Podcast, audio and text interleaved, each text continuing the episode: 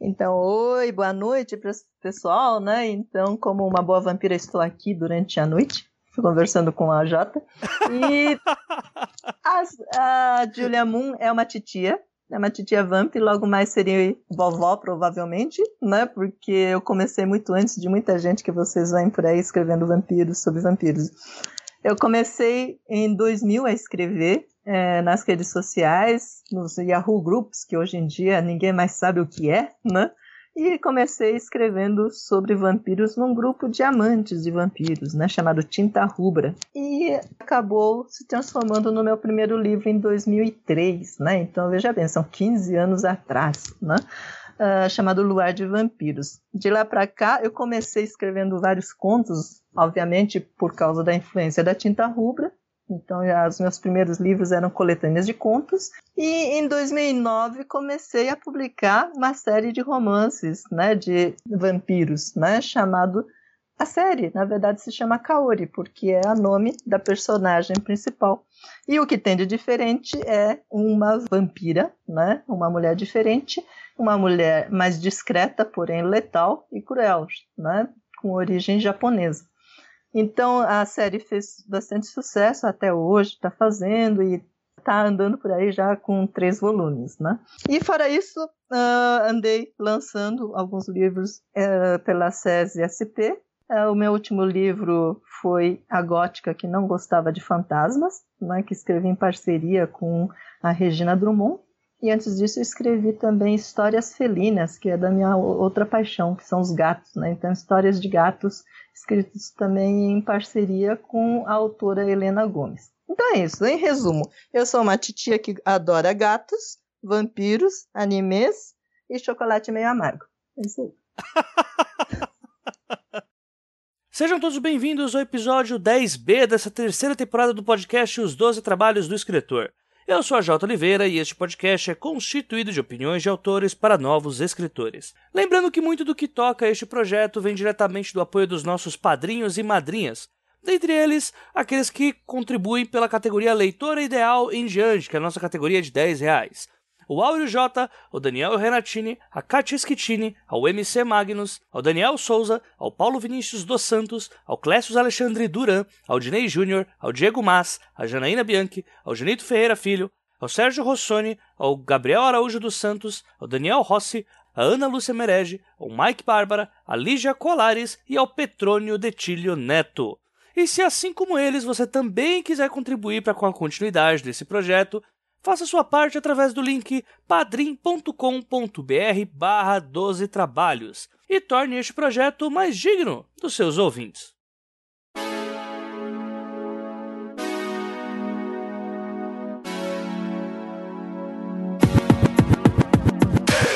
Dando continuidade à bateria de episódios do mês do terror, decidi pegar os próximos episódios para abordar duas das criaturas fantásticas mais conhecidas na cultura pop. Para começar, eu decidi trazer aqui a Julia Moon, autora da trilogia Kaori pela editora Giz, para falarmos sobre chupadores de sangue, aqueles que podem morar em castelos ou não e que podem ser sombrios ou até brilhantes, dependendo do caso em questão. Falar sobre vampiros sem citar a Julia Moon seria uma baita falta de caráter, por conta de um podcast que cobre literatura pois além dessa ser uma convidada que começou a escrever antes do advento da internet como conhecemos hoje, através das suas histórias ela consegue trabalhar criaturas imortais, culturalmente falando, e mesmo assim trazer características únicas e de forma natural para sua história. E nós teremos isso e um pouco mais logo após o recado dos nossos amigos da AVEC Editora.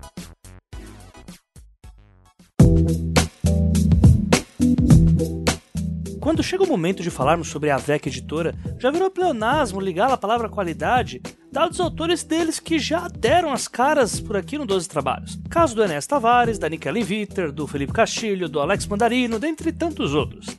E é nessa parceria entre editora e podcast que eu venho novamente falar para vocês sobre as duas HQs da AVEC que acabaram de ser congratuladas com o prêmio Minuano de Literatura na semana anterior em que esse podcast está indo ao ar. A primeira é a HQ Sherlock e os Aventureiros, que já foi anunciada lá no Desafio X Máquina, no episódio que foi gravado com o André Zan Corderonzi, que é o autor dessa obra, onde nós temos as aventuras detetivescas contadas agora para o público jovem e uma nova visão do nosso detetive Sherlock Holmes.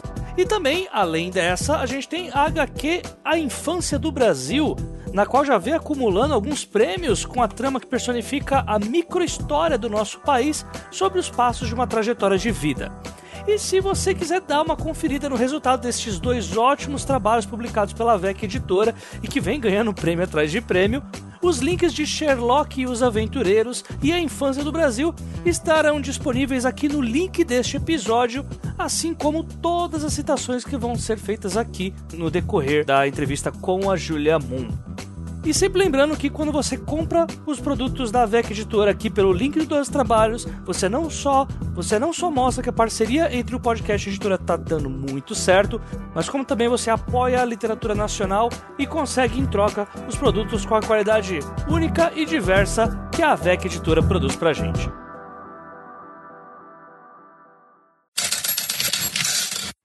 A Julia Moon é um dos nomes que iniciaram uma era sólida no mercado de fantasia no Brasil. Quando eu perguntei o motivo dela ter entrado nessa com a linha dos vampiros, acabei encontrando um baita relato sobre como as coisas funcionavam em uma era cuja internet ainda dava seus primeiros passos. Vampiros podem ser até analisados sob o ponto de vista como se fosse uma espécime à parte, né? Então, no mundo animal, seria o predador do ser humano, que geralmente é considerado o topo da cadeia alimentar, e os vampiros seriam os predadores do predador maior, que é o ser humano considerar os vampiros como uma espécie à parte dava uma amoralidade nas histórias que é muito interessante. Então, o vampiro não é um vilão, não é uma coisa horrorosa, não é uma coisa uh, desprezível, mas simplesmente uma espécie à parte que preda o ser humano. Né? Então, isso produz uma liberdade em termos de enredo que é bem interessante. Né? E agora, ultimamente, Uh, eu já acho que os vampiros têm uma característica fundamental que para mim é muito importante, que é, é o decorrer do tempo na história de um vampiro. O vampiro pode viver centenas de anos, milhares de anos. Então, o que significa para uma criatura que vive centenas de anos um pequeno entreveiro no trânsito, não é? uma pequena briguinha com o vizinho, né? Uma pequena polêmica na internet né? Coisas que às vezes fazem as pessoas perderem uma energia enorme, né? Brigando, gastando, né?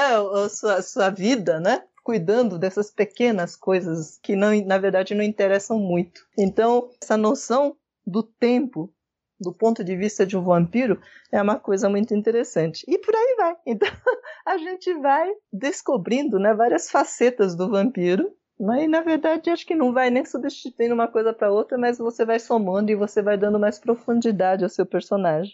Assim, mas você lembra o que foi o verdadeiro punchline aí para você começar a escrever sobre vampiros? Porque, como você falou, as próprias fics suas já lá no Yahoo já eram sobre vampiros, né? Você já era uma leitura assídua de Anne Rice e tal, né? A primeira vez que eu escrevi uma história de vampiros eh, foi quando eu li as histórias da Anne Rice. Então eu li primeiro, o primeiro livro da Anne Rice que eu li foi O Vampiro Lestat. E eu me apaixonei pelo personagem, achei muito interessante a forma como ela entrava na cabeça do vampiro, né? E mostrava os seus pensamentos, as suas dúvidas, as suas paixões, as suas limitações, né? As suas obsessões. Então é, é era a primeira vez que eu lia uma história de vampiros, né? Que tinha essa profundidade de análise, né, de, de, de, um personagem. Então eu fiquei encantada com isso, né, e, e realmente e o fato de ela se colocar muito uh, no papel do personagem vampiro e não no papel da vítima ou do caçador ou coisa assim, isso realmente me encantou. Eu não tinha muita, uh, muito interesse por vampiros antes disso. Então o que eu conhecia era o Drácula, né, que é o clássico, eu conhecia os filmes de vampiros. Então, a minha visão do vampiro é de, uma de um personagem bem estereotipado, né? E a Anne Rice quebrou né, essa, essa ideia, esse estereótipo que tinha, do, do vampiro que, que estava dentro da minha cabeça.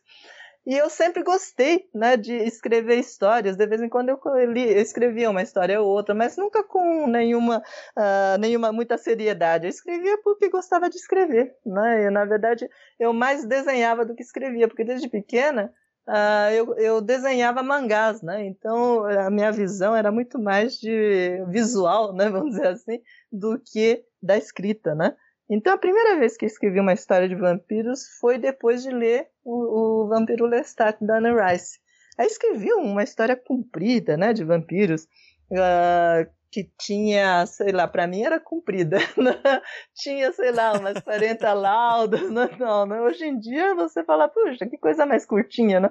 Mas uh, eu escrevi uma história de vampiros chamada A Dama Branca, né?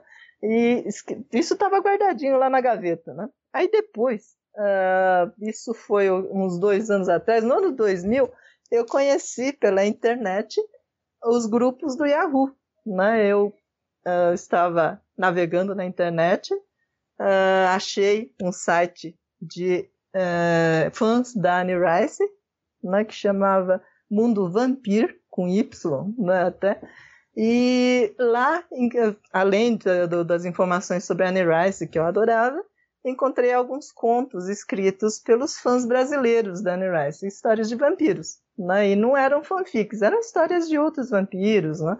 E aí eu li e falei, puxa, também já escrevi uma história comprida, vou escrever uma curtinha. E aí escrevi a primeira história de uma vampira que depois ia aparecer, vai aparecer em vários, vários dos meus contos, que é Maia, a vampira Maia, né? E aí escrevi a história, mandei pela, pra, para o site, né? Na esperança de que quisessem, de repente, publicar, né? Isso seria bacana para mim. E aí, imediatamente recebi uma resposta do responsável pelo site dizendo: olha, a gente tem um grupo no Yahoo chamado Tinta Rubra, né? E lá a gente reúne os, os fãs, né, de histórias de vampiros. E o pessoal gosta de escrever também e manda as próprias histórias. E aí a gente tem lá umas 60 pessoas, né, que gostam de ler. Alguns comentam, então você não quer participar? E aí eu acabei entrando nesse grupo na Tinta Rubra e como tinha lá uma plateia, né, que é uma coisa que na época, veja bem, ano 2000, gente, então não tinha rede social, não tinha nada. O grupo do Yahoo era, uh, era, era assim, mantida viva através de mensagens de e-mail, né, não tinha não tinha um Facebook, né? não tinha um Twitter. E aí a, gente começou a interagir, eu ia percebendo uma resposta, que é uma coisa que era, muito, era novidade para mim, né? Os meus contos e eles elogiavam, gostavam das histórias da Maia. E aquilo foi virando uma, um vício. E aí comecei a escrever um monte de histórias de vampiros. Um monte. Praticamente toda semana tinha uma história nova, eu postava lá.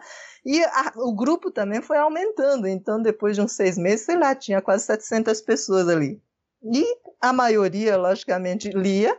Uh, uma pequena parte comentava e uma parte menor ainda escrevia né? Mas dentro desse universo que era pequeno, porque não tinha muitos locais onde podia se reunir pessoas que gostavam de escrever, e ainda mais escrever sobre vampiros, né? E aí vampiros significa terror também, então uh, existia também pouca gente que gostava de escrever histórias de terror, né? É, lá conheci autores como a Marta Gel, né? Que é uma autora respeitadíssima que escreve também sobre vampiros, além de muitas outras coisas que ela conhece muito bem, né?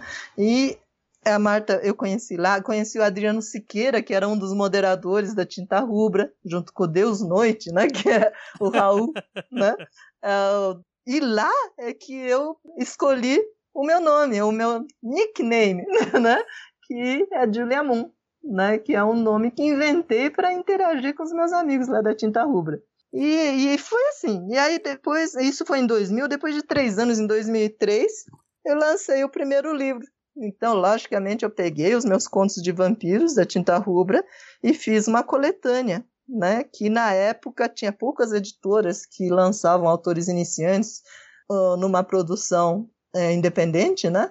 E aí eu lancei pela Scortese um, uma coletânea chamada Luar de Vampiros. Aí foi assim que comecei.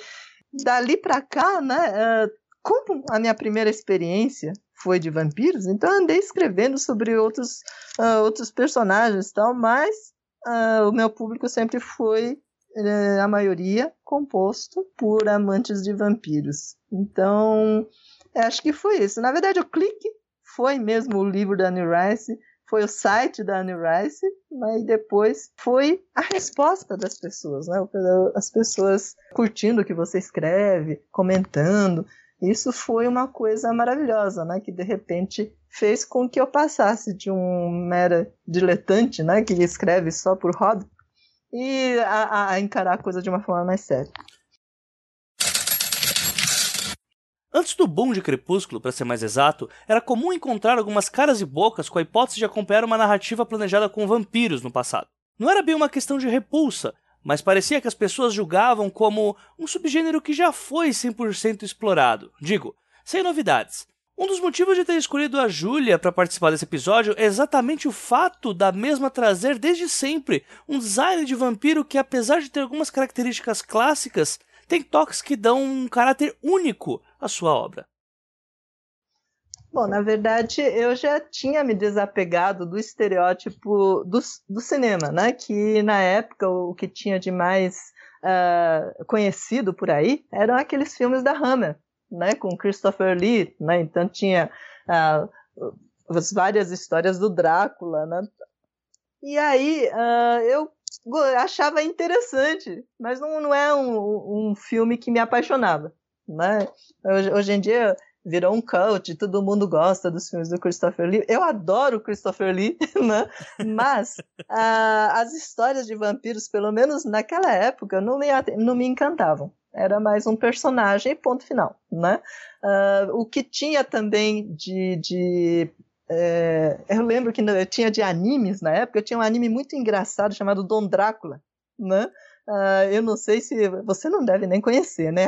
Eu já mas... ouvi falar desse anime. Eu sei mas que ele, é, era... é um que é bem galhofa. É muito engraçado. É ah, é muito então engraçado é porque ele tem uma filhinha, né? Que é toda certinha tal, e tem. É, e ele é um, um, um, vampiro que mora num castelo e tá louco pra sugar o sangue das meninas, né? Só que ele sempre se dá mal, né? Então é um anime japonês muito engraçado. Inclusive, é apaixonada por ele uma mulher horrorosa que tem cara de porquinho, né? Porque ela é gordinha. ela tem até os dois buraquinhos no nariz, assim, que nem um porquinho, né? E aí, toda vez que ele tá, assim, prestes a, a, a tomar o sangue de uma garota bonita, tá, aparece essa mulher com cara de porquinho e acaba pegando ele, né? Então, é muito engraçado. Então, tinha uh, algumas coisas, assim, de, de humorísticos, né? Mas assim. Tinha o Drácula do Leslie Nielsen, né? O Drácula morto mais Isso, feliz, né? é, também tinha.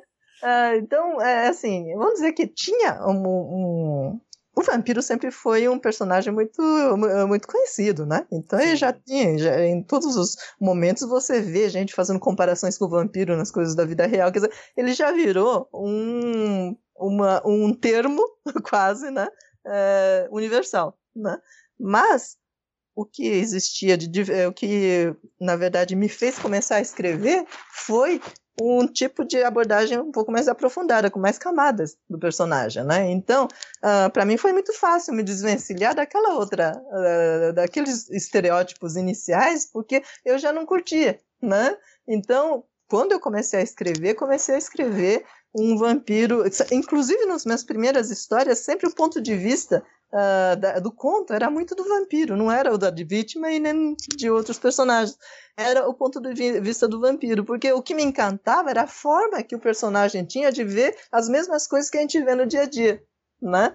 Então a Maia, por exemplo, é uma vampira, ela é muito geniosa, ela tem um gênio péssimo, né? Então é uma mulher que é, é brava, é uma mulher brava, né? Então, o que acontece quando uma mulher com uma personalidade forte é uma vampira? Ela resolve de uma forma muito mais violenta, né, as coisas. Então, as primeiras histórias da Maia eram muito violentas. Inclusive, o pessoal da Tinta Rubra falava que não tinha uma história que eu não matasse alguém. Né? Mas, assim, a, a, a personagem, a própria personagem, com o trabalho diário, com, com, na hora que você escreve sobre ele, você vai é, descobrindo formas novas de abordar esse personagem para você não cair na mesmice, né? E você vai encontrando outras camadas, né, da personagem. Então, a Maia começou a ter uma vida própria, então ela começou ela, ela começou a, a, a, morar num cenário mais sofisticado em Nova York. Ela tinha um mordomo chamado Stephen, né? Uh, esse mordomo era um mordomo bonito, né? Mas que é, ela mantinha é um mordomo humano, né, que tem um pouco de mistério, porque ele aparece do nada, né? Então uh, você não sabe da onde que ele surgiu, né, na vida da Maia. Uh, uh, ajudando a Maia e resolvendo todos os problemas domésticos de uma vampira, né? Tipo, o que fazer para esconder os corpos, né? Como morar numa casa, né? Sem despertar suspeitas, né? Como você caçar. Então, todas essas coisas que, na verdade, nos filmes se resolvem como mágica, né? A, a, na vida da Maia era um problema. Né? E aí, quando o Stephen aparece, ele bate na porta dela e mostra um cartão dizendo que ele é um mordomo especializado em vampiros. né? Uh, ele resolve a vida dela. Então ele aluga um apartamento, ele, ele faz todos esses trâmites burocráticos é aquele, normais. É aquele dia -dia. famoso mafioso da queima de arquivo, né? O cara, o cara que tá lá para resolver os problemas da máfia, né? Que se livra dos corpos, que faz tudo, né? Não, faz tudo, e não apenas uh, essa parte, assim, vamos dizer, o trabalho sujo, né? Mas ele uh, passa as roupas dela, manda lavar, né? Uh, ele pega, pre prepara o banho de beleza dela, né? E a, a Maia, a Maia tinha nas histórias, ela tinha o costume de andar nua pela casa, né? Aí ele ficava sempre lá com aquela cara impassível, né? Vendo a, a, a Maia andar nua pela casa. Que né? é isso que as pessoas e... fazem, né? Claro. claro. Ah, e aí existe uma tensão sexual entre eles desde o início, porque essa aparente indiferença do, do Stephen enerva a Maia, né? Ao extremo. Né? Assim como o fato dele saber quase tudo. Então, o Stephen é um personagem interessante porque ele é o contraponto da Maia. O que ela tem de, de descontrolado, de genioso, ele tem de, de, de, controlado, né? Então, existe uma tensão sexual porque ela, às vezes, ela se sente atraída por ele, mas na hora H ela não sabe se o que a atrai é aquele sangue quente correndo por baixo da pele do Stephen, ou se realmente é o fato do Stephen ser um homem atraente, né? Então, existe essa tensão, e eu comecei a escrever essas histórias da Maia naquela época, e depois de um tempo eu parei quando eu saí da tinta rubra. Né? E aí ficou uh, várias histórias da Maia ali, e todo mundo, na época lá da Tinta Rubra, me perguntava, né? Quando que a Maia vai morder o Stephen? né? e aí a Maia nunca mordeu o Stephen, pelo menos naquela época, né? Então, uh, em 2014, quando eu lancei uma coletânea de contos depois de muito tempo, depois de ter escrito três livros da Kaori, eu, eu uh, retomei alguns contos que eu tinha escrito uh, na época lá da Tinta Rubra. Aí eu, eu lancei uma coletânea chamada Flores Mortais, né, que é uma coletânea só com histórias de vampiras. E lógico, a Maia tinha um local especial nessa coletânea. Né? E aí eu escrevi uma aventura final ao desfecho do affair, vamos dizer assim, entre a Maia e Stephen. Então, uh, a Maia serviu para assim muito para que eu amadurecesse, né, como escritora, porque ela foi crescendo comigo. Né? Logicamente, no Flores Mortais eu escolhi os contos, uh, me os melhores contos da Maia. Mas tinha muitos contos que realmente eram mais primários, eram mais simples, né? eram, eram tratados de uma forma até mais cheia de clichês. A Maia é como se fosse uma primeira filha para mim, né? Então, através da Maia, onde eu lidei com aquele clichê de ser uma vampira bonita, de ter um, um, um, homem atraente ao seu lado, à sua disposição, e todos esses clichês, né, eu consegui fazer uma história interessante que no fim acabou virando, sabe? Como se fosse um, aquelas histórias hollywoodianas de amor, né? Praticamente um roteiro de um tiquilite e colocou é totalmente ali o background do vampiro com os dramas do vampiro, né? Tipo, Sim. ela não é uma vampira só pra falar que, ah, isso aqui é um chiclete que tem um, um vampiro com coincidência. Mas não, os dramas do vampiro estão ali presentes naquele chiquilite. Né? Exatamente. Né? Toda a forma de encarar todos os problemas. Os problemas são de vampiros. É, os problemas de, do dia a dia de vampiros são problemas de relacionamento de vampiros, né? Sim. E, então ele, ele, é um chiquilite mesmo. Exatamente um chiclete, só que com vampiros. Então é uma variação. Ficou muito interessante, viu? E que gente morre também, né? Porque chiquilite as pessoas não morrem. Com certeza, não, com certeza. As pessoas morrem o tempo todo. Eu acho que é uma profusão de corpos, inclusive. maravilhoso, maravilhoso. Já é meio que ponto em comum aqui no 12 Trabalhos falar sobre a importância de uma pesquisa aprofundada para fermentar a verossimilhança de uma narrativa. Mas repare que nesse caso, principalmente falando de uma história sobre vampiros, cada detalhe da pesquisa da Júlia nos traz uma perspectiva ímpar. Como eu sou descendente de japoneses, então para mim esse assunto é muito sério, né? Certo. Uh, eu sempre gostei, eu, olha só, o, a minha forma de ser nunca foi muito japonesa, né? Eu desde pequena eu uh, fala, falei japonês, eu, escre eu aprendi a escrever em japonês. Claro que não todos os ideogramas, porque existem dois mil e não sei quantos ideogramas usados normalmente, né? Na, na, escrita japonesa, certo. mas eu tenho, assim, vamos dizer assim, uma, alfabe uma alfabetização básica em japonês, né? Uh, eu sempre gostei de ler os mangás e tudo isso, mas, assim, por exemplo, na minha adolescência, se eu estivesse num grupo de pessoas e tivesse duas meninas japonesas, eu, eu diria assim: olha, tem duas japonesas aqui duas meninas de seis. E eu esquecia de me contar no meio. Né? Então, eu realmente não me sentia uma japonesa. Né? Óbvio que eu era muito japonesa, só que eu não percebia isso, né? E eu sempre gostei de histórias japonesas, mas uh, nunca me aprofundei muito, vamos dizer assim, né? Na cultura japonesa em geral. Né? Eu estava mais interessada na cultura ocidental. Certo. Mas, durante uma, um momento lá na Tinta Rubra, dentro das histórias de Maia, apareceu uma japonesa chamada Kaori. Essa japonesa chamada Kaori era uma personagem que ainda era um embrião da Kaori, né? Então era simplesmente uma coadjuvante, apareceu num conto. Aí depois as pessoas falaram: puxa, você que é descendente de, de, de, de japoneses, né? Você tem que escrever mais histórias da Kaori. Então eu escrevi um outro conto que ainda a, a personagem dela não estava desenvolvido, tal. Até que aconteceu um momento, um fato que realmente desencadeou o nascimento da Kaori, que foi uma coletânea em que eu fui convidada né, a participar de histórias de vampiros, né? histórias eróticas de vampiros. A ideia toda surgiu quando, no evento de Harry Potter, estava eu, a Marta Gel, e mais o editor da Giz Editorial, Ednei Procópio, o nome dele. Certo. Que, e um dos autores da Giz, que era o, o J. Modesto. Né? Então, a gente estava lá na mesa dos escritores e a gente estava conversando numa boa tal, e aí o Ednei disse, olha, Júlia e Marta, alguém já fez aqui né, uma coletânea de histórias de, de vampiras, mas histórias eróticas, né?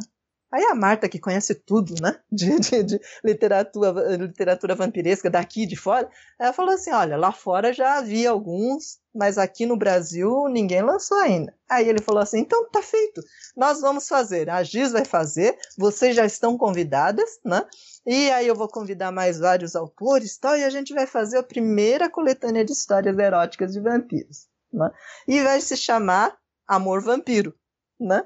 E a, a gente falou, nossa, tudo bem. E aí até eu falei, puxa, mas as histórias de vampiras, geralmente, as vampiras são tratadas de uma forma tão vulgar. É, eu não gosto. Eu, se eu for escrever, eu vou escrever uma história erótica. Não vou escrever uma história de sacanagem, uma coisa mais é, baixa, né? Eu queria fazer uma coisa que fosse sutil, uma coisa que fosse sofisticada.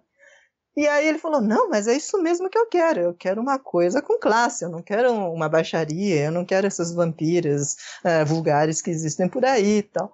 E aí a gente fechou o assunto e cada um foi escrever sua história. Daí, nesse eh, inteirinho, ele convidou o André Bianco. A Regina Drummond, e convidou outros autores também para participar da coletânea. Só que, no decorrer né, desse processo todo, ele foi esquecendo a palavra erótica na hora de passar o briefing para os autores que ele estava convidando. Então acabou que eu, a Marta e o J. Modesto, a gente escreveu histórias eróticas, umas histórias eróticas de vampiro. Só que o resto não. né? Acabou virando uh, contos de amor. Então tinha amor de todas as formas, né? Inclusive amor por uma casa, amor filial e coisas assim, né? E o meu e da Marta, principalmente, era aquele uau né? nas histórias eróticas. E para escrever uma história erótica, eu usei a Kaori, porque a Kaori era uma personagem que era uma garota de programa. Então, nada melhor do que usar essa personagem. Então, escrevi a primeira aventura da Kaori chamada Dragões Tatuados, que se passa em São Paulo, começa com mostrando as ruas de São Paulo, daí ele, ele transita lá pelo Parque Trianon, pela Avenida Paulista, pela Liberdade, né? E mostra um personagem que depois vai aparecer na série, né? Que é um é, observador de vampiros, um Vamp Watcher, né? Ele é um estudioso, sim, como Birdwatcher, sabe? O observador sim, de aves. E ele, durante as suas observações, encontra a Kaori e aí começa uma história, né? Começa a, história, a primeira história da Kaori. E é uma história, lógico, que tinha cenas de sexo. E tinha cenas de sexo interessantes, tal, chiques, tal, mas tinha cenas de sexo. Então, uh, na hora que o livro saiu, você pode imaginar o sucesso que fez. Imagina, imagina. Deve ter né? chamado um pouco de atenção. Exatamente. Então, o, o, conto da Marta também era muito bom, também chamou atenção. O meu chamou atenção. Então, e, assim, ele foi, no mínimo, muito comentado, né? E aí o, o Ednei, o, o, editor da Giz, ele falou: Puxa, mas a Kaori é uma personagem sensacional, fez o maior sucesso, né? Você tem que escrever a história da Kaori. Então, vamos, se você escrever, eu lanço, né? E aí começou a história da Kaori. Eu escrevi o primeiro livro, que é Kaori Perfume de Vampira, né? Onde eu fiz um, um eu fiz a, a construção né, do, do, do, livro de uma forma diferente. Então, ele é dividido em duas partes. Tem uma parte que se passa no Japão feudal, que é totalmente no passado, no Japão, né, no, em 1647, na era Tokugawa, né, e tem uma parte que é, se passa no, no, Brasil nos dias de hoje, que é uma aventura da Kaori em São Paulo. E o que acontece com as duas histórias? Eu fui mesclando, né, cada, um capítulo no Japão, aí um capítulo no Brasil contemporâneo. Outro no Japão feudal, outro no Brasil contemporâneo, porque as histórias iam meio que é, entre, se entrecruzando. Então, coisas que aconteciam no Japão, uh, por exemplo, uh, tem algum personagem que ela conhece na, no Japão feudal. E aí esse personagem vira vampiro e aparece nos dias de hoje, na aventura de hoje. Então, vai é, cruzando as referências e alguns personagens e acontecimentos e atitudes da Cori vão se explicando através do que aconteceu no passado com ela. Né? Então, foi assim uma construção é, bem engenhosa, né? E, e eu fui contando as duas histórias, e é lógico, né? Teve sempre pessoas que gostaram mais do, da, da, história do Japão e outras que gostaram mais da história que se passa no Brasil, mas eles não conseguiam largar né, o, o a história porque é, eu usava o artifício de sempre terminar o capítulo com uma coisa instigante. É, com né? como, como né? capítulos de novela, né?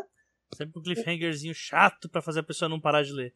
Exatamente. Mas não é chato, porque quando começava o outro, o outro uh, outra parte da história, né? Uh, era tão interessante quanto porque tinha o outro, o, tinha o, o, a, a pegada do outro lado, né? Então tudo que diz respeito a uma aventura, né? Você, minha, as minhas histórias são sempre cheias de muita ação, né? uhum. né? Então para mim não era não era problema fazer isso.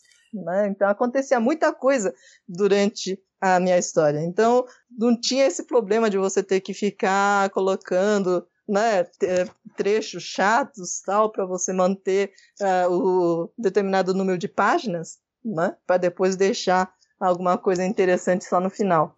Não, então, para mim, mim Júlia, eu, eu citei o chato aqui, mas é porque eu gosto, mas chato é para você que não deve, não deve ler à noite. Eu leio à noite. E, e esses aí só surgem quando eu tô falando, não, é só mais esse e eu vou dormir.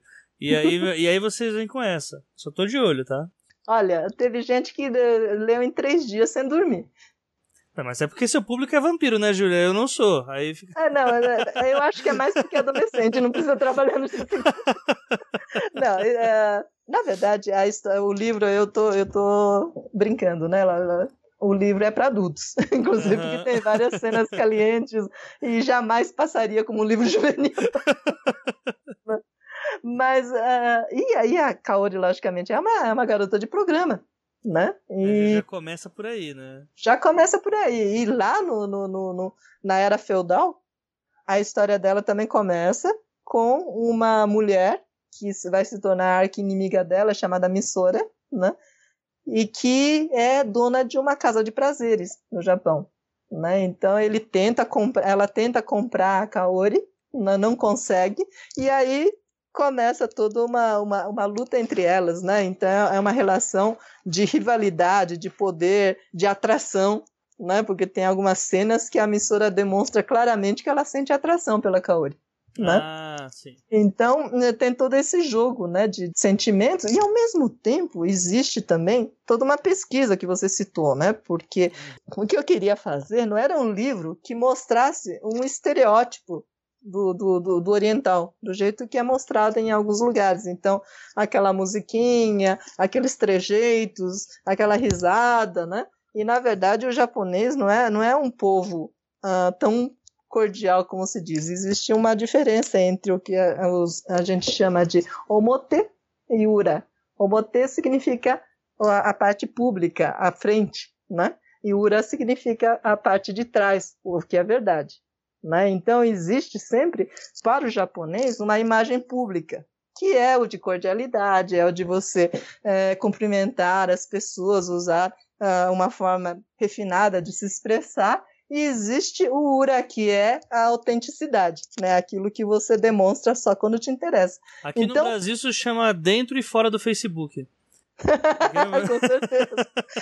Muitas vezes as pessoas confundem. Sim. então, o japonês é um, é um, povo, é um povo muito prático. Né? Ah, então, sim. desde a antiguidade, desde a era feudal, a, a, violência faz parte do modo de ser do japonês. Né? Então, ele, mas não é a violência gratuita, sempre existe uma razão. Só que muitas vezes não existe, como no ocidental, a necessidade de ter uma razão moral. Uhum. Né? Então, uh, existe uma série de formas e de uh, maneiras do japonês encarar né, uh, os acontecimentos que a Kaori encara da mesma forma. Então, uh, muitas vezes as pessoas ficam, vamos dizer, surpresas com ela, né? Então, muitas vezes uh, a, a, mulher, as meninas, né, que às vezes falam, nossa, mas ela, ela não fez isso, ela devia ter matado o cara, não devia ter acontecido tal. Mas são diferentes formas de, de agir, né? E a Kaori é muito japonesa. A Kaori é muito japonesa, assim como todo o secto de personagens japoneses que aparecem né, no decorrer do, do, do livro. Certo. Mas essa pesquisa que você fez, Júlio, é mais relacionada ao que você já tinha como cultura por causa da, de ser descendente? Ou você foi mesmo é, fazer uma pesquisa de campo com gente que, sei lá, com gente da sua família que é hum, mais com ligada? Certeza. Foi olha, no, no, o que existe, olha, a principal dificuldade que eu tive é entender o que é a história do Japão, né? Porque é uma história, não é, não é como do Brasil que começa em 1500, né? São 500 anos e pouco de, de história. coisa.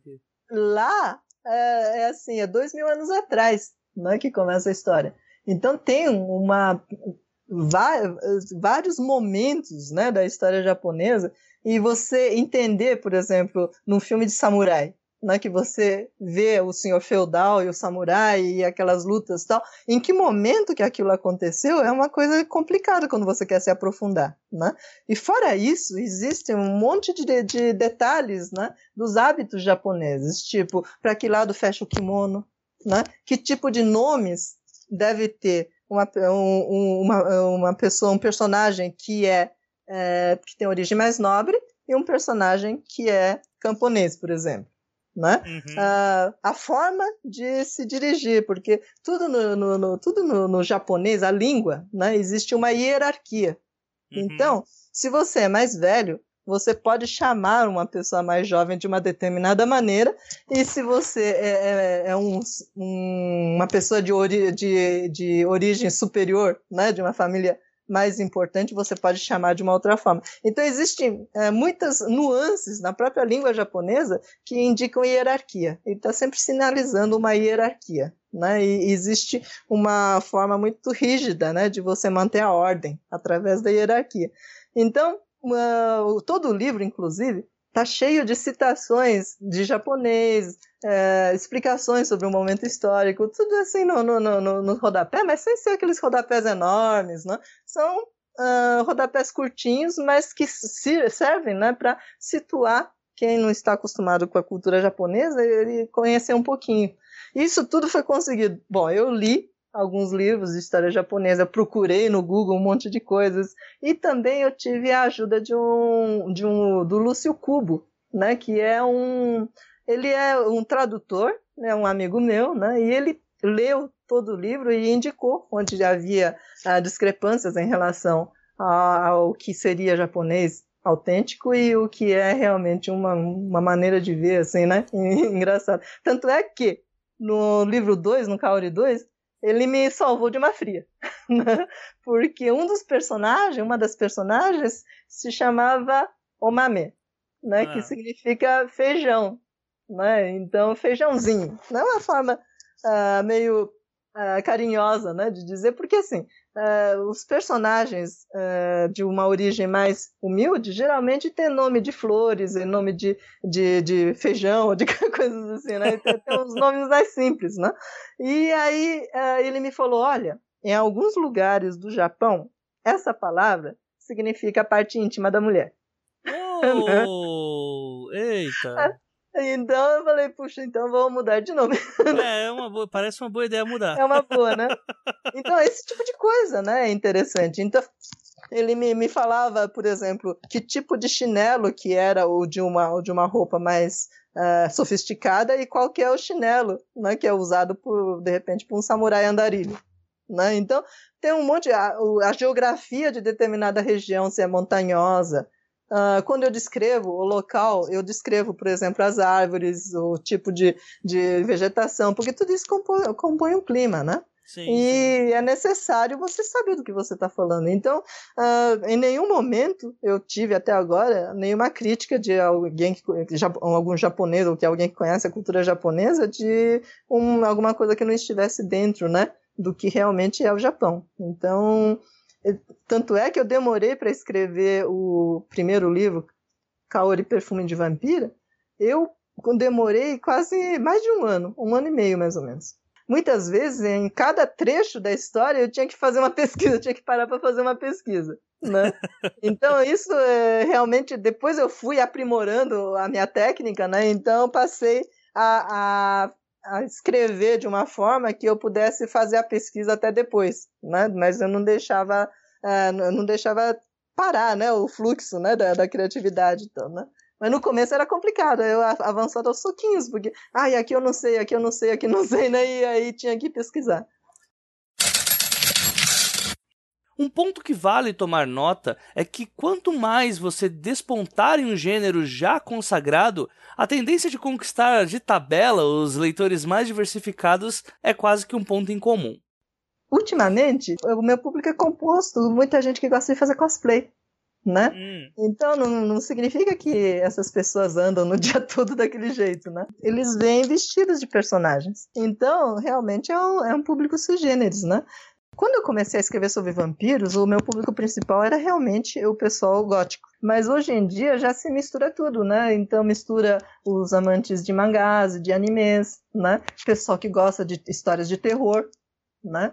Uh, os, os, góticos ainda continuam, né? é, claro, né? Os góticos e... nunca acabam. Graças a Deus. Graças aos deuses, né? Porque né? falar de Deus aqui é uma heresia, né? Mas enfim, assim, eu não acho que realmente é um público muito, muito peculiar, não. Eu acho que com a Kaori, principalmente, esse público se ampliou.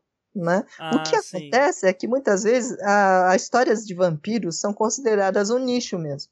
Né? Uhum. Ah, sim, esses aí são os amantes de vampiros. Né? Então fica estigmatizado como se fosse pessoal peculiar, né? Que gosta de uma história peculiar, né? Mas e... eu acho maravilhoso, viu? Quando vem esse público todo diferente, assim, um público todo trajadinho, bonitinho. Você, é, eu sei que tem alguns cosplays, mas você vê muita gente ali do meio gótico mesmo. Aqueles caras com os cabelão até a cintura, roupa preta.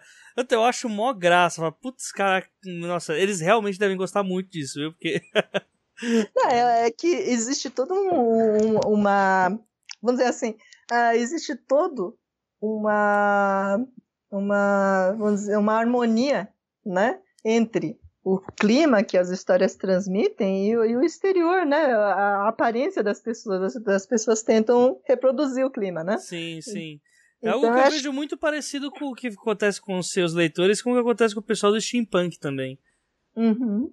Ah, o steampunk é muito mais, né? O steampunk, ele é muito, muito, muito, muito baseado também né, nessa fantasia de tornar realidade todo esse clima, né? Sim, então, sim. eu acho que tem, tem muito a ver. Na verdade, muitas vezes eu, eu brinco, né, com os meus leitores lá no Facebook ou nas outras redes aí, eu falo, olha, eu vou lançar um livro, eu quero que todo mundo venha de preto. Aí mesmo o pessoal que não, não, geralmente não veste preto, vem de preto. Olha né? que massa. Não, mas é legal. E aí vai, fica todo mundo de preto e a gente brinca, a gente fala sobre vampiros e tal, e pronto, né? Então, é, passou um dia bacana.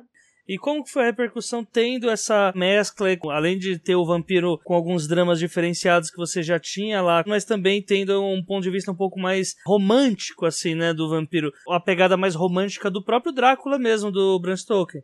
É, eu, na, eu em 2009, quando lancei a Kaori, foi, eu lancei é, na Bienal do Rio, não foi nem aqui em São Paulo. E foi uma loucura, você não imagina o que foi. Leio todos os livros que a editora uh, levou, acho que eram, eu não me lembro agora, não sei se eram 200 livros, coisa assim, e acabou no uh, segundo dia, né? Aí tiveram que levar mais livros, vendeu mais quase a mesma quantia, coisa assim. Então foi um boom assim absurdo. Uh, é porque estava começando uma, uma onda de vampiros, né? Assim, por causa do crepúsculo, né? Então estava começando uma onda de vampiros. Então eu acabei tomando partido disso também, sem querer, não sabia também, porque eu já estava escrevendo no meu próprio ritmo, né? E aconteceu uma coincidência feliz, né? Não vai falar igual o Bianco, não, né? Que foi que as vendas dele multiplicaram porque o pessoal queria ver vampiros de verdade, né? Olha, eu não sei, mas eu acho que se o pessoal tava esperando ler alguma coisa parecida com Crepúsculo, levou um susto.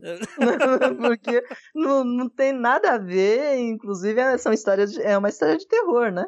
Então Sim. tem cenas fortes, tem cenas de violência, cenas de medo, né? Mas assim, a, a repercussão foi ótima, né? Então, tanto é que eu tenho um público bom no Rio de Janeiro. Né? Eu, eu tenho ido no, nas bienais uh, e sempre as pessoas vêm me ver. Eu tenho um público fiel lá. Né?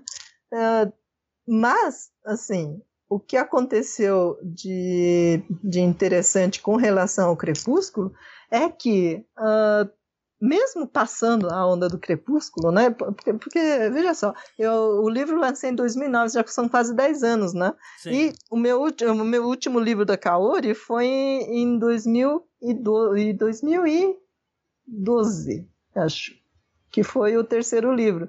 Então aí tem um gap enorme que ainda tenho o pessoal esperando pelo Kaori, mais histórias de Kaori, né? Então, foi uma coisa assim marcante em termos de receptividade. Eu acho que muita coisa se deve também ao fato da Kaori ser uma, uma personagem japonesa. Então, tudo aquilo que a gente estava conversando de diferença, assim, na personalidade dela, no jeito dela agir, encantou, né? pelo inusitado, pelo eh, realmente aquilo que é interessante na cultura japonesa. Você pode ver que a cultura japonesa é sucesso no mundo todo. Né? Esse lado exótico, inusitado da cultura japonesa também faz parte, né? faz parte das explicações no sucesso da Kaori. E eu também acho né, que, por exemplo, não, não se compara ao sucesso do André Bianco, por exemplo. Né? Então, eu tenho o meu público cativo, o meu público fiel, que é um público um pouquinho menor mesmo, de determin... ele é é, gosta de uma determinada vertente, né? De uhum. histórias de vampiros. E eu não sei se, na verdade, chamaria de mais romântica, né? O que acontece é, assim, existe eu não vou mentir, as minhas histórias são violentas. Existe sangue, existem cenas de terror. Mesmo. Sim, inclusive teve uma escritora amiga minha que parou de ler o Kaori no meio porque ficou impressionada com uma cena que envolvia crianças. E aí que maravilha ela, aí, ó. Olha ela que... não queria, é, ela não queria mais ler. E teve uma outra amiga minha, escritora também, que ela ela estava crente, ela estava assim uh, convencida que eu matei um personagem, sendo que eu não matei. a personagem não morreu, mas ela ficou tão impressionada com a cena que ela tinha certeza que o personagem tinha morrido. Então, não, não é uma história é, assim romântica ou uma história muito suave. Não, é, quando eu, eu falo acho... romântico, não é o romântico amoroso, é, é o romantismo do vampiro, né? aquele vampiro cheio de um lado uh, o lado romântico mesmo do vampiro. É, que... É, aquele, aquele mistério, Isso. né? Aquela sedução, Exato. aquele clima, né? De um personagem fascinante, né? Exato. Esse fascínio, realmente. Eu, eu acredito que sim, porque é, é o que eu gosto no personagem, né? Então, eu tento sempre reproduzir né, esse clima, né? Apesar de, de tentar, hum, vamos dizer assim, uh, a minha, a minha maior, o meu maior enfoque nas histórias da Kaori, eu acho que é mais a aventura mesmo, né? Mas uh, com histórias que você disse, existem vampiros violentos, existem os vampiros em histórias de suspense e ação, que nem o Blade, né? Uh, o meu realmente, a minha vampira Kaori, eu acho que é mais dessa vertente dos vampiros clássicos mesmo, né? Que onde o clima, né, faz uma diferença enorme também, né? Além da história em si. E por último, eu pedi para Julia Moon deixar algumas dicas para você que depois desse episódio gostou da ideia de também escrever sobre chupadores de sangue. Se uma pessoa disser, bom, eu sou escritor, hoje vou começar a escrever sobre vampiros, eu resolvi. Esse cara não está preparado para escrever sobre vampiros.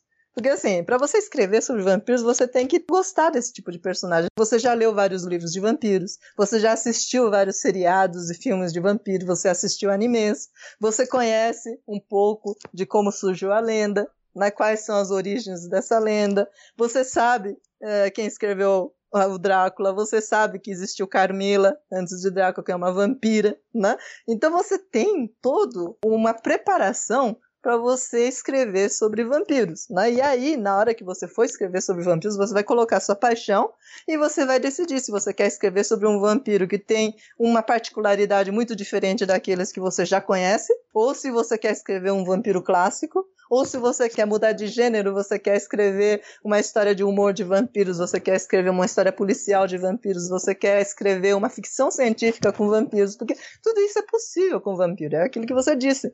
O vampiro é um personagem muito rico, muito maleável, mas até certo ponto. Né? Então, a partir de um determinado momento, começa a existir aquela dúvida: isso é um vampiro mesmo? né?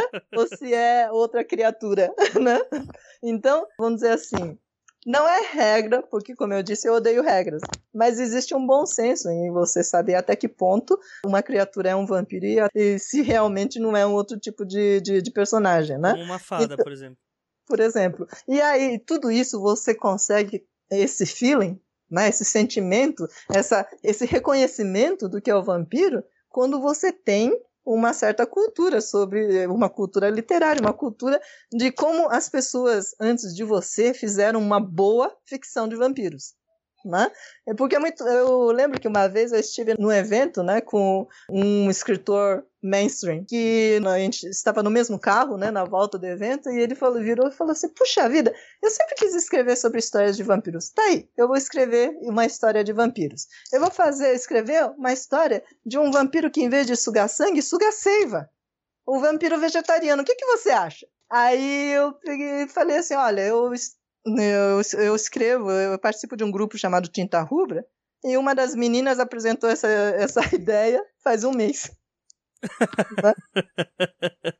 Obviamente, né? Eu não sei, né? Talvez ele, com seu talento, consiga escrever uma história melhor que o dela. Mas aquilo que ele estava propondo, que é uma ideia inusitada, na verdade, o iniciante tinha tido antes dele. É. Né? Então, é uma coisa muito muito relativo você querer inventar uma nova particularidade ou inventar um novo tipo de vampiro ou então inventar alguma coisa extraordinária e revolucionária que vai mudar a criatura vampiro e tornar um outro sucesso estrondoso. Primeiro de tudo, você tem que ter, você tem que gostar, você tem que gostar do personagem, você tem que ter conhecimento do personagem, né? E principalmente, lógico, né? Tem que ter essa inspiração, né, para você saber o que que você quer fazer com esse personagem. A ideia em si né, é uma pequena parte em relação do que vai ser o produto final. No elevador, alguém chega para você e fala: Puxa, você escreve sobre vampiros? Eu tive uma ideia genial. Né? Não é? Ah, no elevador, o motorista de táxi pode te falar: Não, eu, nossa, tô tendo uma ideia incrível aqui. E de repente, né? No meio de todo esse mar de, de, de chutes e de né, elucubrações, de viajadas na maionese, né, de repente ter uma ideia genial lá mesmo. Né? Mas o que é. faz com que essa ideia seja diferente das outras? É se tem um escritor profissional competente para pegar essa ideia e tornar realidade. Né? Então, você, não basta você ter essa ideia. Né? Você tem que saber trabalhar essa ideia, você transformar isso num conto, num produto, no, em uma obra. Né? Então, isso é a diferença. O escritor que vai pegar essa ideia e transformar, vai comunicar essa ideia e desenvolver de uma forma que o leitor vai curtir, que vai gostar e vai reconhecer a importância dessa ideia, é o escritor profissional, que se forma não com uh, uma coisa de cinco minutos e resolvi vomitar uma ideia naquele momento. Não, é um escritor que já suou muito, que já escreveu bastante, que já praticou bastante, que já leu muito, né? Então existe toda uma preparação para ser um escritor profissional e pegar aquela ideia do éter lá e transformar em realidade. Sim. Né? Então é, o importante, inclusive é legal para o escritor iniciante, é isso. Não apenas você ter a ideia, né? Mas você tem que saber transformar essa ideia em algo real. E se você gostou do bate-papo com a Julia Moon e sentiu vontade de consumir um pouco mais do que ela produz, Bom, então, se você gosta de histórias de vampiros, mas está procurando alguma coisa diferente, alguma coisa inusitada, então experimente ler Kaori, né? Então tem três livros já lançados, publicados pela Giz Editorial, né? Que são Kaori, Perfume de Vampira, que conta a transformação da Kaori em vampira no Japão feudal. Então metade do livro se passa no Japão feudal e você vai conhecer muita coisa sobre os costumes, os hábitos da época, além de uma aventura muito movimentada, cheia de emoção, né? E a outra metade do livro se passa no Brasil, nos dias de hoje, né? Na história da Kaori está escrito que ela vem para o Brasil em 1913. Então, a aventura no Brasil se passa nos dias atuais, né? E existe aqui uma organização que estuda criaturas sobrenaturais, é chamado IBF, Instituto Brasileiro de Estudo de Fenômenos Fantásticos, que tem seus especialistas que estudam criaturas sobrenaturais, né? E a Kaori vai viver uma aventura ao encontrar um especialista em vampiros, um Vamp Watcher, né? Um observador de vampiros chamado Samuel. Na verdade, é um reencontro dela depois daquela primeira aventura rápida, né, que eles tiveram no Conto Dragões Tatuados, que eu citei já no, na entrevista, né. E uh, o segundo livro tem uma outra aventura completa da Kaori. Toda a série Kaori tem episódios completos, então você pode ler até fora de ordem, se você quiser. Tem uma outra aventura com a Kaori enfrentando uma epidemia mundial com criaturas sobrenaturais enlouquecendo e atacando as pessoas e saindo da esfera das lendas né, para as, o noticiário policial. E isso está colocando em perigo o equilíbrio, vamos dizer, ecológico né, do mundo sobrenatural. E aí voltam alguns personagens do, do, primeiro, do primeiro livro e mais uma aventura uh, interessante da Kaori. E no terceiro livro da série, chama Kaori e o Samurai Sem Braço. E esse livro se passa totalmente no Japão feudal.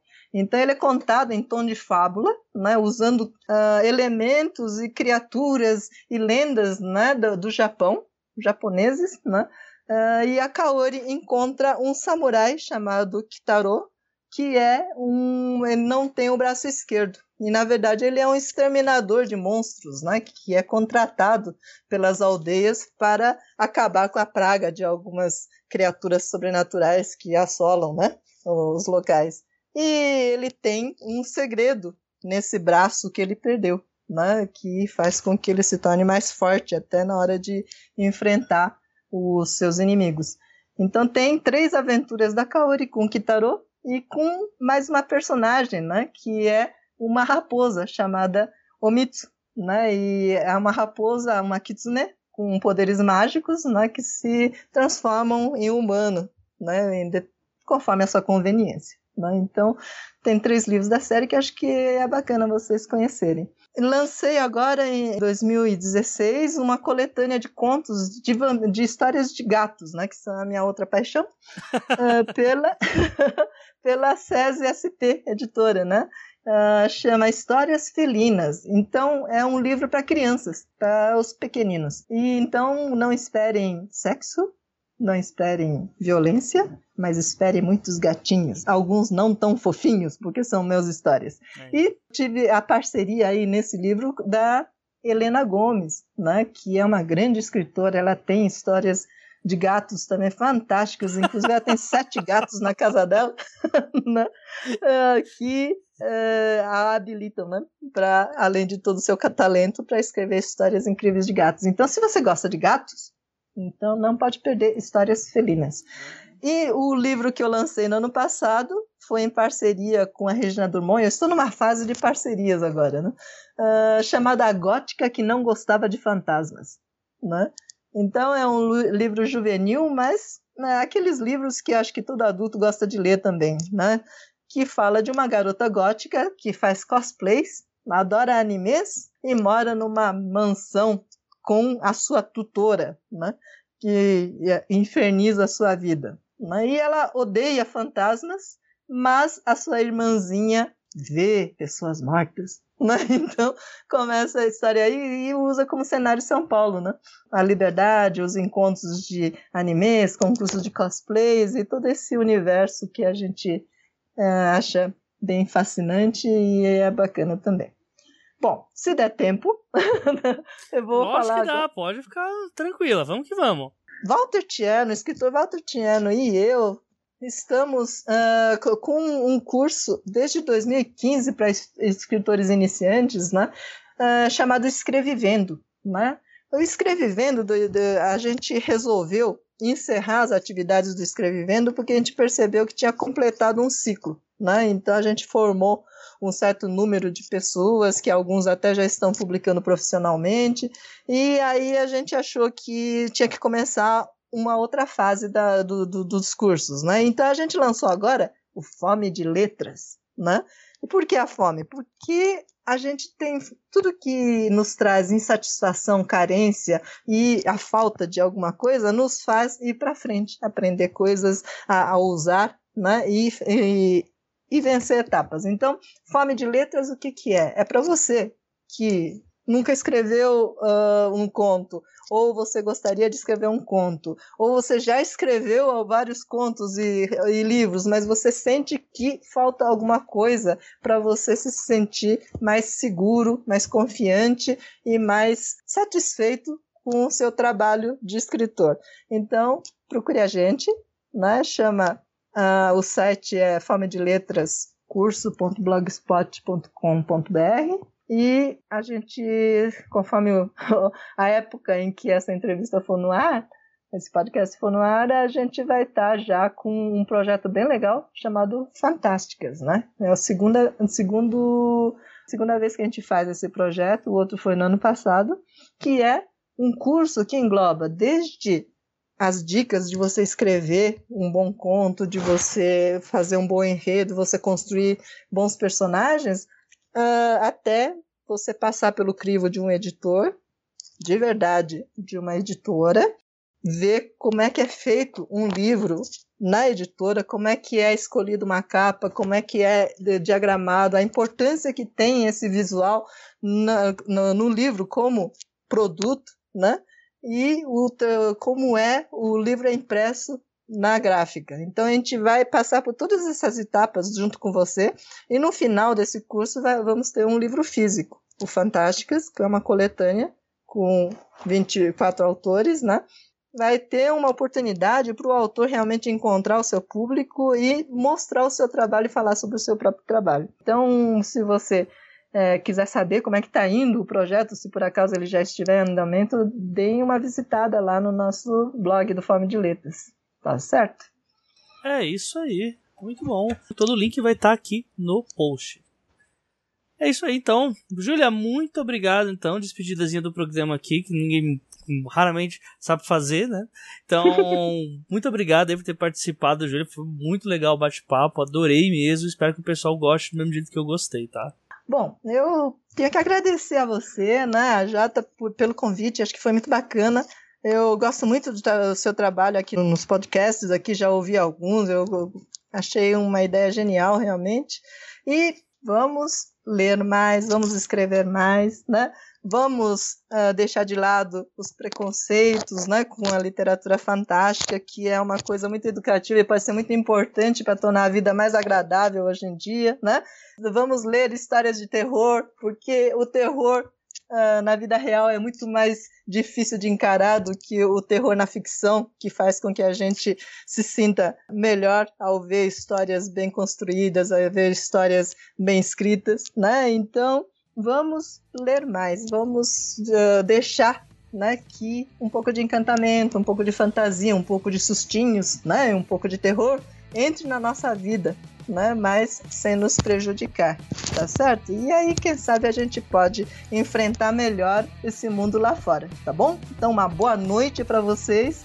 Que tenham muitas noites misteriosas, sedutoras, cheias de encantamento, com algumas mordidas geladas nos pescoços. Nossa! é isso aí! É isso aí! E chegamos ao fim desse episódio 10B onde falamos sobre vampiros com a autora da editora Giz, Julia Moon.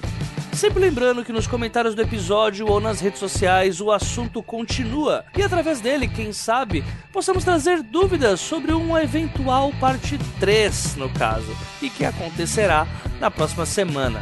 Não deixem de nos seguir no Twitter pela arroba os 12 trabalhos, pelo Instagram no arroba 12 trabalhos, pela página do Facebook também de mesmo arroba, ou mandar suas sugestões para o e-mail os 12 trabalhos arroba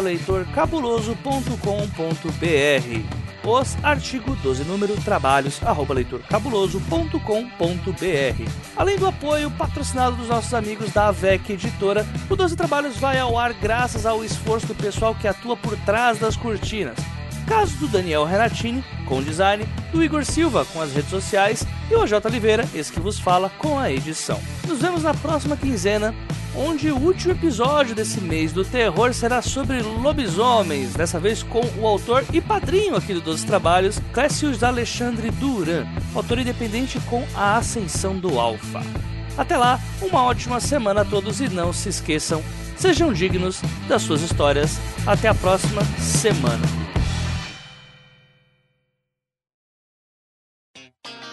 Leitura de comentários e recados da quinzena. Escuta aí, Alex. No podcast Os Dois Trabalhos do Escritor, leitura referente ao episódio 10A, que foi gravado com César Bravo, autor de Ultra Carne, pela editora Dark Side. A gente teve aqui nesse episódio, gente, uma interação bem legal com relação ao pessoal das redes sociais, de preferência. Houve um número de compartilhamentos bem legal. Muita gente gosta do César, também por conta de que a interação com os vencedores do Watchpad, do posicionamento do podcast, Uh, dos livros que foram anunciados também pela VEC foi bem legal, bastante gente acabou comentando e acabou que esse episódio foi um dos que mais teve uh, ouvidas, pelo menos nessa temporada, por enquanto, a princípio, né? Vamos ver na cauda longa como é que vai funcionar isso.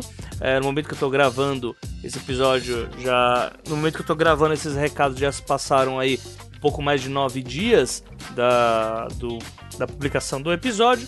Então, alguns comentários que foram colocados aqui, no caso, na página do podcast, na página do episódio, que é onde o pessoal acaba porventura menos comentando.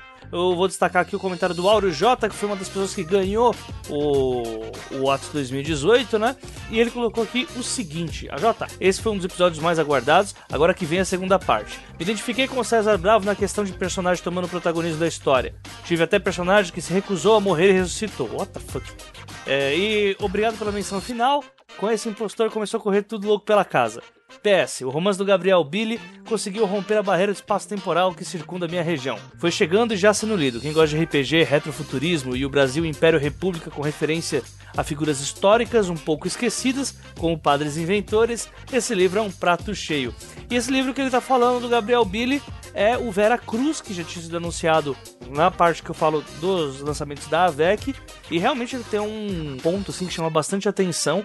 E fica a dica aí para quem quiser conferir, porque realmente é uma ideia bem legal. A gente já teve aqui o Enéas passando várias vezes aqui em episódios escrevendo sobre retrofuturismo, outras pessoas que gostam dessa ideia de escrever em outro tempo, normalmente período medieval. E você pegar aí uma coisa que até o Samir Machado conta bastante, que é que a nossa idade média brasileira é a era do piniquim mesmo, né? A era do em que os portugueses e os espanhóis estavam chegando por aqui com força, trazendo uma grande pluralidade né, de, de culturas, de modos de agir. Enfim, vale muito a pena dar uma olhadinha nesse tipo de história, porque elas acabam trazendo uma outra perspectiva de passado que a gente pode ter tido, né? E que normalmente os livros de história acabam não tendo tanto tempo de contar com muitos detalhes. E também teve o um comentário aqui do G Rock, que foi o comentário dele aqui. Eu compartilho da repulsa de filmes de terror que abusam de jumpscares, mesmo quando eu adivinho o que vai acontecer. Dá uma angústia que eu não gosto de passar. E esse ponto aqui eu me identifico muito com o G Rock, inclusive essa semana eu assisti a Maldição da Residência Rio. Foi um grande problema para minha vida isso, porque até agora eu não tô conseguindo olhar para os lados direito, com medo de encontrar a menina de pescoço quebrado.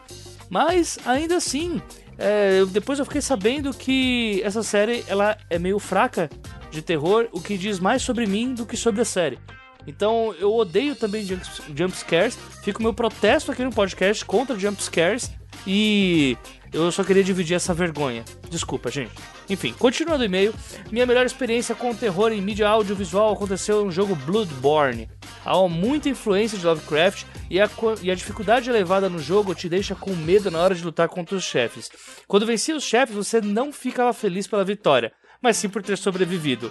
E novamente eu coloco outro parênteses aqui, porque terror é um assunto muito traumático na minha vida, inclusive, talvez por isso eu tenha demorado tanto para fazer um episódio sobre isso.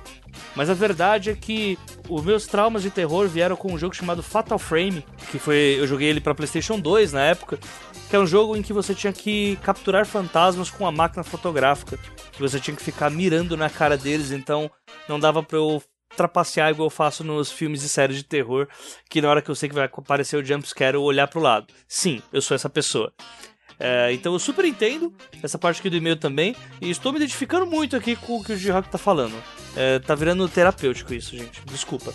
Quanto à literatura, ufa, vamos para literatura. Esse foi o ano que eu mais li livros do gênero, inclusive O Deuses Caídos do Gabriel Tennyson, citado no episódio, que é um dos melhores livros nacionais lidos por mim este ano. Também escrevi um pouco de terror, fui finalista do quinto concurso de suspense do Watchpad. Escrevi um conto para o blog A Taverna, inclusive escrevi um romance que precisará de muito polimento para caso seja lançado no futuro. Olha aí, ó. Olha o pessoal do Gora aí gostando.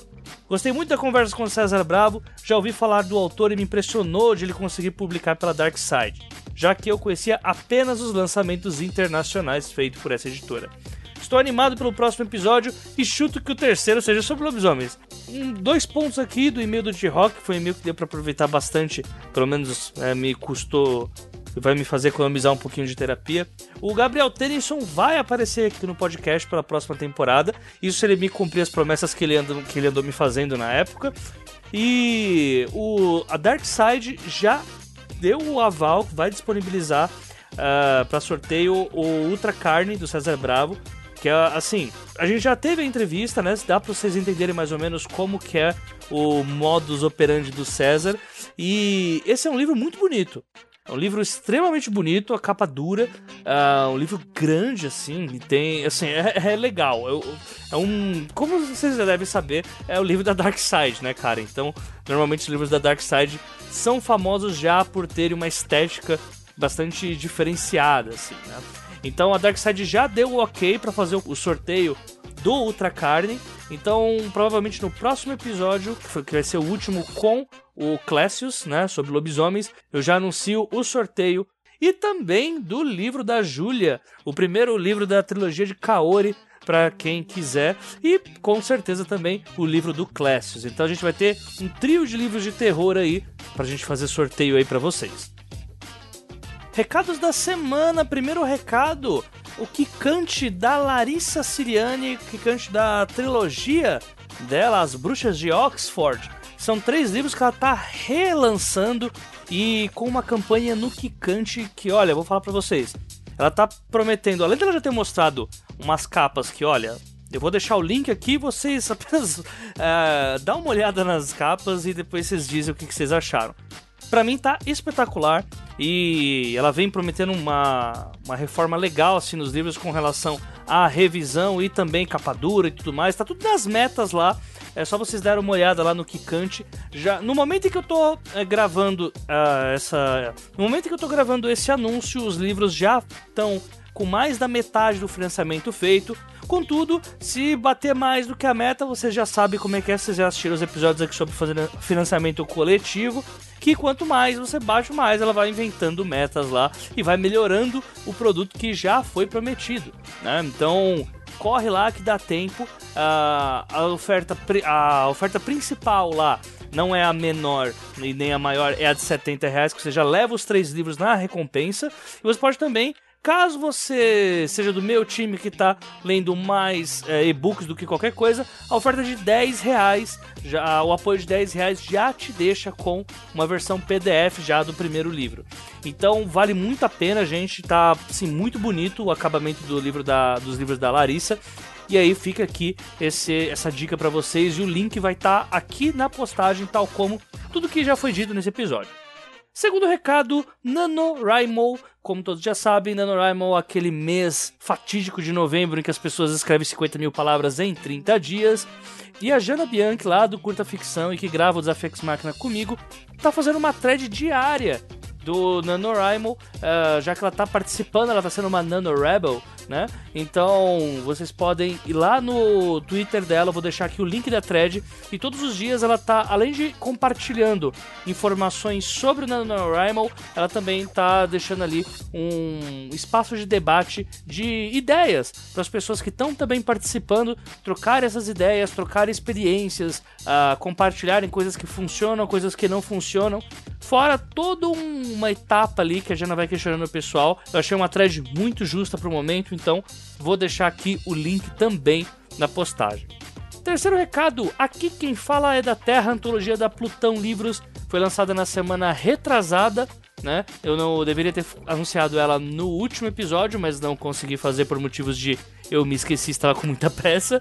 Mas a Plutão Livros ela já chegou chegando, uma editora nova, e ela está lançando esse e-book aqui quem fala é da Terra que tem é, contos tanto da Jana Bianchi, tem conto da Bárbara Moraes, tem conto do Vitor Martins, tem conto de uma porrada de gente e ela é toda calcada em é, contos de extraterrestres, né?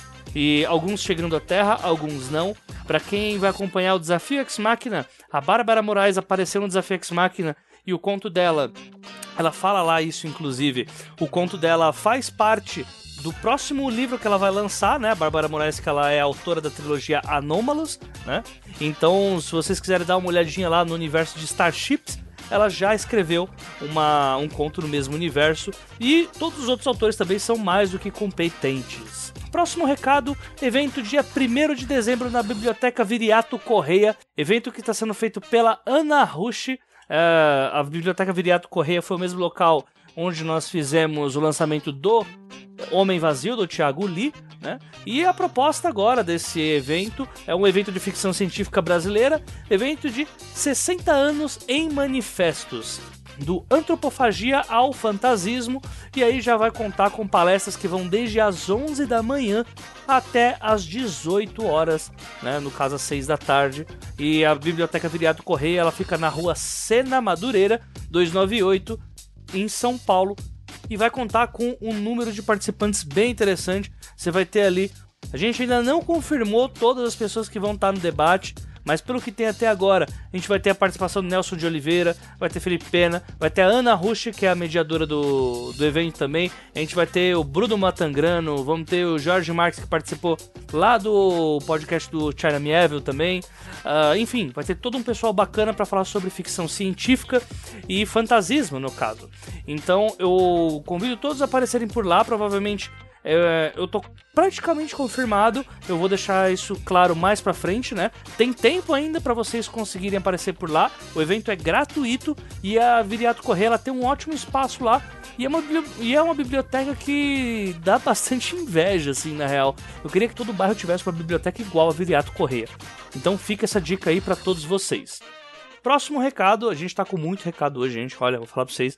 Uh, dia 16 de novembro, sexta-feira, sexta-feira, das 6 e meia até as 8 e meia da noite, na biblioteca É, aliás, na livraria Martins Fontes, da Avenida Paulista, para quem é daqui de São Paulo, a gente vai ter um encontro sediado pela editora seguinte, que é o encontro AIA, que é o que, que vem por aí. E aí, segundo a seguinte, é um evento pra gente conversar, trocar ideia e comer bolo, né? E é um evento sobre a situação atual do IA nacional e sobre quais são os planos dos autores que foram convidados. E aí a gente tem aí a presença do Eric Novello, lá do Felipe Castilho, que é autor da Ordem Vermelha. O Eric Novello você já conhece, que é o de Ninguém Nasce Herói. E também do Exorcismo dos Amores e Dose de Blues. A gente vai ter a Iris Figueiredo, do Céu Seis Estrelas, também pela seguinte. a Larissa Siriani, do Amante da Princesa, pela editora Veros. O Lucas Rocha, de Você Tem a Vida Inteira, pela Galera Record. E o Vitor Martins, que é o autor de Um Milhão de Finais Felizes, pela editora Globo Alternativa. Lembrando novamente, o evento acontece na sexta-feira, às seis e meia da noite. Vai ser um evento muito show, assim. Normalmente esses autores movimentam um número de pessoas bem bacana. E os papos que eles acabam trazendo pra gente é bastante compensador. Então fica a dica para quem tiver por São Paulo ou quem tiver sem o que fazer. Mentira! Até se você tiver o que fazer, cancele e vá lá. Livraria Martins Fontes na Avenida Paulista, tá bom? Muito próximo ao metrô Brigadeiro. Na verdade, você sai do metrô Brigadeiro e anda um minuto e meio e tá na boca da Martins Fontes. Próximo recado, gente, tô ficando sem fôlego. Próximo recado, agora um recado pessoal meu. Ainda não é sobre o Romance Notepad, na verdade é. E que é sobre uma bateria de entrevistas que o Watchpad está proporcionando para as pessoas que foram os vencedores do, do Whats 2018. E eu vou deixar o link aqui para vocês no post, né, no post do episódio novamente, que é o link da minha entrevista, né, que o pessoal lá do, do Watchpad BR fez comigo. Uh, no mesmo livreto lá que eles colocam com as entrevistas, você vai encontrar uh, entrevista da Vlange Kendê, do Delson Neto, do Auro J, que escuta aqui o podcast também, uh, da Mary Miller também, vai... enfim, todas as pessoas que ganharam o Watch 2018 vão estar tá lá falando sobre as experiências, sobre a importância do Watchpad, sobre quais são os planos futuros e por aí vai. Então, se vocês quiserem acompanhar um pouquinho do que eu falei lá para o pessoal do Watchpad, o link está aqui disponível e vocês podem acessá-lo através do leitorcabuloso.com no episódio que está sendo transmitido agora. Último recado, como eu já falei da entrevista, agora como de praxe, Asas Pingentes Imortais, meu romance lá pelo Watchpad, Passando finalmente as 7 mil leituras, agora, como sempre, agora o objetivo são as 8 mil leituras e vamos que vamos, né? Então, quem quiser dar uma conferida no romance que venceu a categoria Construtores de Histórias, só dá uma olhada aqui. É um romance que eu já sempre anuncio aqui para vocês. Uh, cada vez mais está sendo bacana de falar sobre esse romance, sobre essa história. E eu gostaria muito de ter os ouvintes dos trabalhos é, lendo e dando seus pitacos, principalmente. Afinal de contas, uh, talvez seja o melhor case do que significa ter um pouquinho do aprendizado que os autores aqui do episódio acabam passando para quem escuta. E depois de tantos recados, eu já tô ficando sem fôlego, tô parecendo o Wilson Fisk no, na terceira temporada do Demolidor. Fica aqui o meu obrigado para todo mundo que escutou até aqui. Eu, a gente se vê na próxima semana, dessa vez, tá, gente? Com o terceiro episódio aqui desse especial sobre o mês do terror, né? Que vai ser o Class, falando sobre lobisomens. E tem bastante novidade aí para surgir até o final do ano. E por isso que eu tô dando uma adiantada nos episódios. Além do que eu tô conseguindo editar um pouco melhor agora. Tô começando a editar com um pouco mais de velocidade. Então talvez a gente tenha boas notícias aí até o final do ano. Um abraço para todo mundo e até a próxima semana. Falou!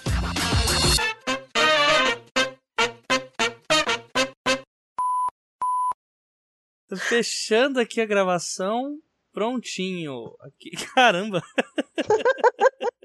Você sabe que lá, lá no início, uh, há 10 anos atrás, né? agora eu já não faço mais isso, mas naquela época a gente fazia mais molecagem, né? É. Então no final dos eventos, assim, a gente perguntava, né? Eu, a Regina Durmont também, às vezes, às vezes a Marta também, a gente perguntava: quem quer levar uma mordida de vampiro, vem aqui. O Aí fazia fila, é verdade, fazia fila.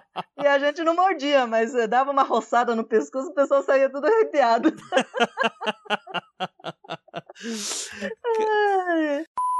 Eu, você falou de. É que sim, você falou duas vezes boa noite, né? O podcast ele pode ser ouvido a qualquer hora, né? Ah, tá certo. Só que eu acho que vai ficar super massa ser boa noite agora. Independente, gente, imagine apenas estar à noite, sabe?